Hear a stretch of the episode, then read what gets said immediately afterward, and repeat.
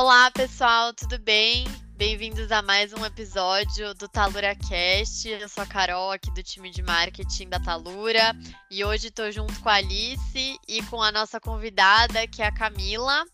A Camila já esteve aqui em um outro episódio, mas a gente quis trazer ela de novo, agora com uma abordagem um pouco diferente, mas sempre tentando entender a trajetória dela, como foi, como é, né, atualmente. Ela tem bastante tempo aí de experiência no Comex, então, Camila, eu queria te agradecer de novo por estar aqui com a gente. É muito legal ter uma presença feminina.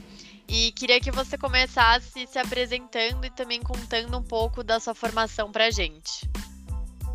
Obrigada, Carol. Bom dia, pessoal. Bom, vamos lá. É, eu tenho a formação em administração com ênfase em comércio exterior. Hoje eu estou trabalhando atualmente numa empresa de navegação marítima que é a Mercosul Line do grupo CMA CGM. E eu tenho conquistado aqui alguns títulos de é, MBA recentemente que eu fiz para agregar aí no meu currículo, que eu gosto bastante dessa área de pessoas.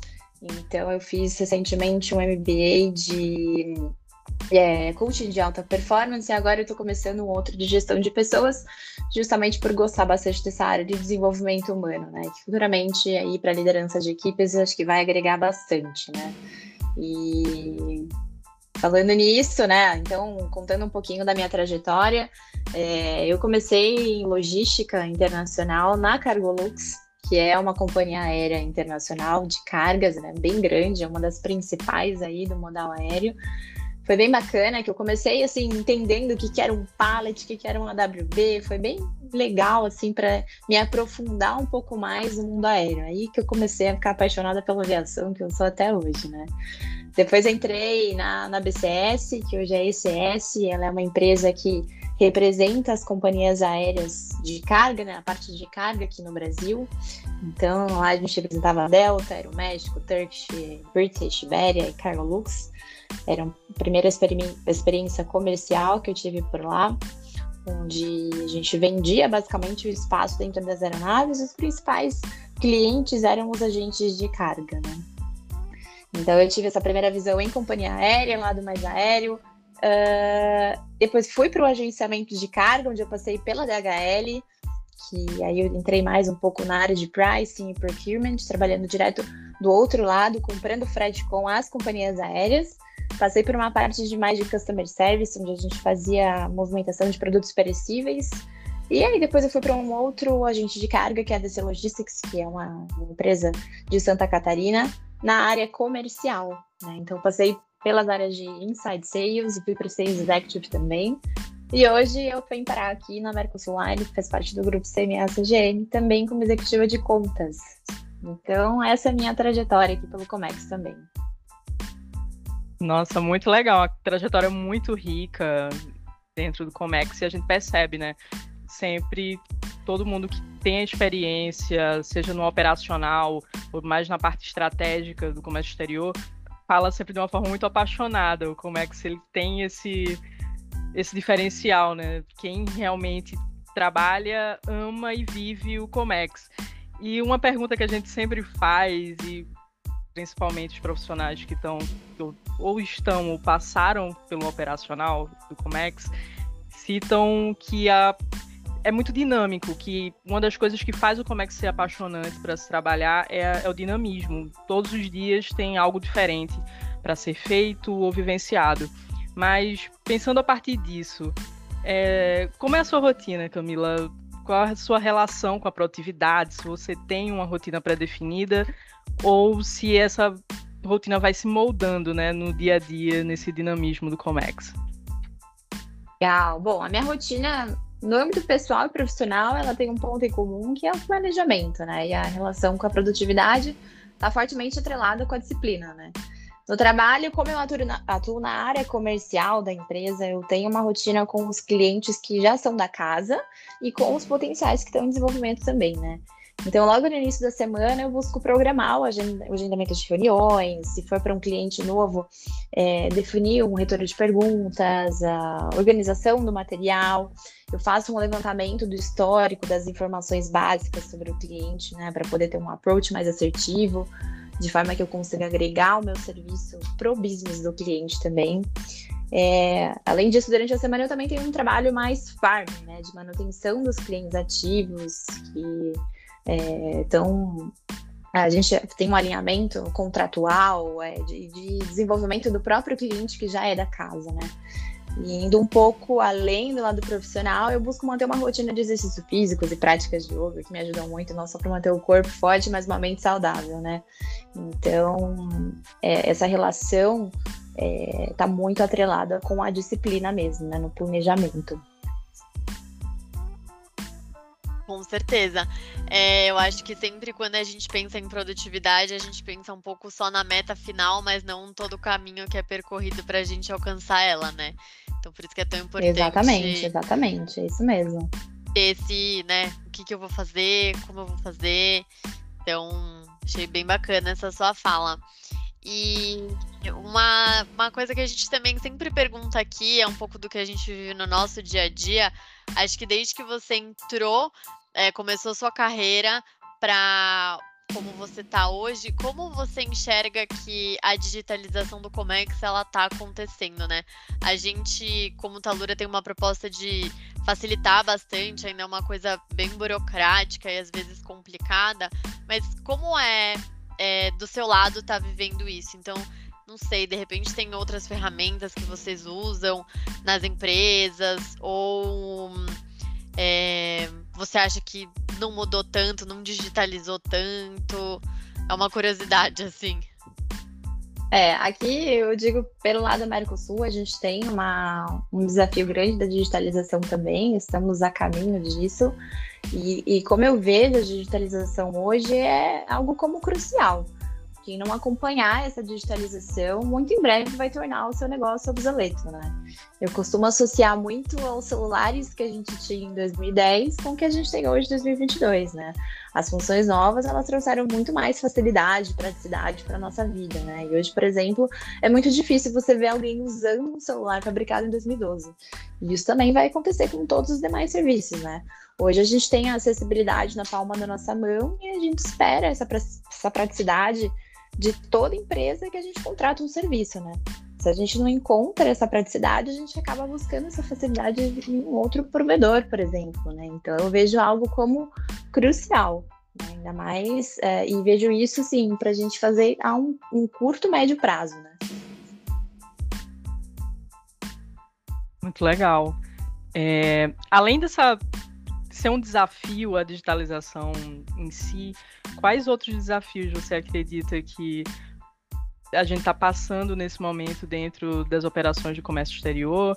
A gente está num momento de alguns conflitos ou tensões políticas que também podem afetar diretamente o, as operações e como é que você vê como profissional da área com uma vasta experiência é, esse cenário, né, esse panorama? Olha, é, eu vejo que hoje é, a gente precisa dessa digitalização, porque, enfim, a gente tem hoje, falo aqui pela própria empresa que eu trabalho hoje, a gente tem uma operação bem robusta, né? Então, nós coletamos a carga no cliente, entregamos no destino final, falando até no, na experiência que eu tive no agenciamento de carga também, onde você lida com diversos modais, a dificuldade é, de você enfrentar, que você enfrenta com o cliente de não transparecer essa informação de forma clara para ele, muitas vezes acaba sendo um problema, né? Então a digitalização ela entra justamente para facilitar isso para o cliente e para a própria empresa também. Né? Então é, a gente encontra algumas dificuldades sistêmicas aí no meio do caminho, mas que existem, né? Um Digital Transformation Manager hoje, esse cargo já existe justamente para trazer essa acessibilidade de forma mais fácil para os clientes, né? Então, é dessa forma que eu enxergo, né? A necessidade da gente estar sempre atento a essas mudanças e, e tecnologias novas para oferecer para os clientes. Eu tenho até uma. fugindo aqui um pouco do roteiro, mas é uma coisa que você falou no começo que eu fiquei bem curiosa, é esse outro lado, né, é, do humano, da, da liderança, e fazendo um paralelo com o que a gente vive hoje, pelo menos no mundo das startups, a gente está vivendo um momento de grandes demissões em massa, né? De muita gente também saindo de lugares por chefes, por culturas que são tóxicas. E até talvez seja um pouco mudando da água para o vinho, mas acho que esse é o legal do papo. É, como você vê que vai ser esse profissional assim? Nem digo do futuro, o profissional de hoje, que balanceia muito bem o lado humano e o lado, né, de também ser chefe, de ter metas e de entender melhor os funcionários. Acho que as, agora as pessoas têm a opção, né, eu quero trabalhar num lugar que eu me sinta bem e feliz. Mas também é um desafio para as pessoas que são as líderes. Exatamente, exatamente. Hoje a gente, a gente costuma muito comparar também as empresas do passado que era um negócio muito assim, entregar, entregar, entregar, e não pensava muito na saúde mental, né, dos funcionários.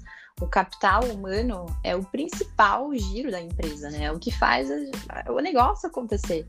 E, e hoje as empresas maiores, principalmente, estão se voltando para esse lado mais humano, justamente para que o funcionário se sinta bem onde ele está, se sentindo bem, ele produz muito mais, a gente tem até a questão do home office, né? Que a pandemia acabou trazendo aí essa funcionalidade para gente, essa algo que trouxe muitos benefícios para a qualidade do ser humano, né? E na volta, muitos acabaram optando por se desligar e procurar outras empresas que tivessem um sistema híbrido, pelo menos, né? Porque antes a gente tinha pessoas aí demorando duas, três horas para chegar no trabalho e para ir, para voltar, e descobriu-se que a gente conseguia ser tão produtivo quanto estando presencialmente no escritório, né? Então, as empresas, acho que a maior parte voltaram da pandemia já olhando esse ponto, né? Testando como exemplo, mas de forma geral, uh, visando a qualidade do, de vida do funcionário, né? Para que ele se sinta bem, se sentindo bem, ele vai produzir mais. E os líderes têm essa, essa missão de engajar o, o funcionário, né? De forma que ele sinta que faz parte de um time. Então, isso é muito importante, né? Eu acho que uma liderança bem feita, ela faz muita diferença na vida do funcionário. E eu digo por experiência própria, né? a minha liderança hoje aqui na América do Sul, ela tem uma diferença muito grande.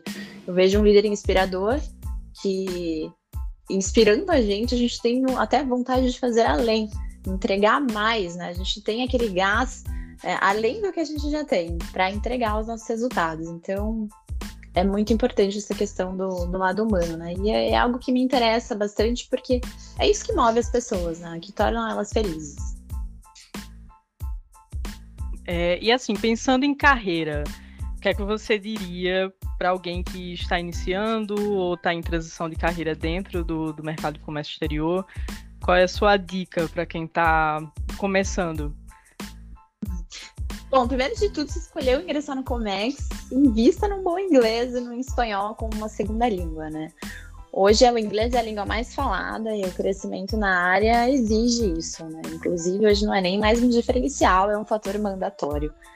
E não menos importante, né, em segundo lugar, eu colocaria buscar conhecer o negócio é, não ficar só ali na sua zona de conforto, né? Então expandir um pouco mais, entender como é que funciona a operação aérea, marítima, rodoviária. Eu acho que é, o fato de você entender a operação como um todo, um pouco de todas as áreas, perguntar, é, entender profundamente o funcionamento completo da sua área de atuação específica, né? Seja financeiro, atendimento, comercial, pricing, mas a operação dos procedimentos como um todo, né?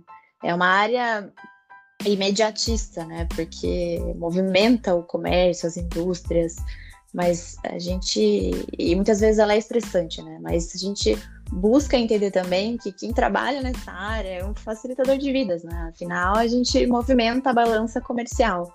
Mas de forma geral é isso, a gente trabalhar é, o, o conhecimento de outras línguas, né? A praticar ela entender o negócio onde você está entrando, né? E, em todas as pontas da cadeia logística, né?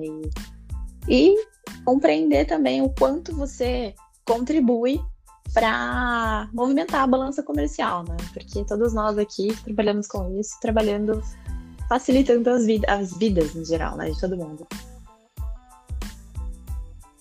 Sim, é, isso é uma coisa que quando a gente fala um pouco do que, que a gente trabalha, do que, que a gente faz, as pessoas falam, ah, legal. Mas ninguém realmente pensa como as coisas que eles usam no dia a dia, que eles comem, é, como chegou, né? A gente só recebe as coisas ou compra e não pensa muito de onde ela vem, quem tá inserido nessa cadeia. Então, é bem legal ouvir falando, é, ouvir você falando, né, que tipo o que a gente faz é, realmente muda a balança comercial e afeta de certa forma é, a vida em si das pessoas. E durante a. Como foi, assim, passar pela pandemia, né? A gente, do nosso lado, sabe o quanto os fretes aumentaram, quanto foi difícil conseguir container, todo esse caos. E aí, logo depois, vinha outra guerra. É, e a gente achar que tá tudo bem. Então, foi um período muito corrido, muito conturbado. Ou passou assim. Foi difícil, mas agora já tá muito melhor. Foi, foi bastante, assim, difícil, né? Eu acho que logo quando explodiu a pandemia foi um momento em que todas as empresas tiveram uma queda, até por receio de uh, compra e venda. Nós tivemos a baixa aí de várias uh, indústrias fechadas, o que promoveu a escassez de uh, fornecimentos de várias cadeias então foi muito complicado. Logo depois disso, as coisas já foram se ajeitando, eles, a gente conseguiu outras maneiras de viabilizar o negócio, digo, a indústria em geral. Então foi bastante complicado. Aí logo entrou guerra também, seguido da pandemia, o que encareceu bastante os níveis de combustível, que veio é, nesse ano especificamente praticamente reajustes mensais a gente vê o como isso impacta não só para o cliente, mas acaba impactando para a gente também, né? A gente vê que o cliente ele acaba sempre questionando o motivo desses aumentos, que realmente está ficando complicado para compor o preço do produto final, é, até inviabilizando alguns negócios mas os resultados eles têm sido uh, aqui para a gente a gente tem conseguido movimentar sair com os navios cheios por exemplo e falando sobre essa questão de, de guerra em si, a gente está vendo uma melhora no cenário agora, quando a gente fala de combustível, principalmente, que ele já está começando a cair.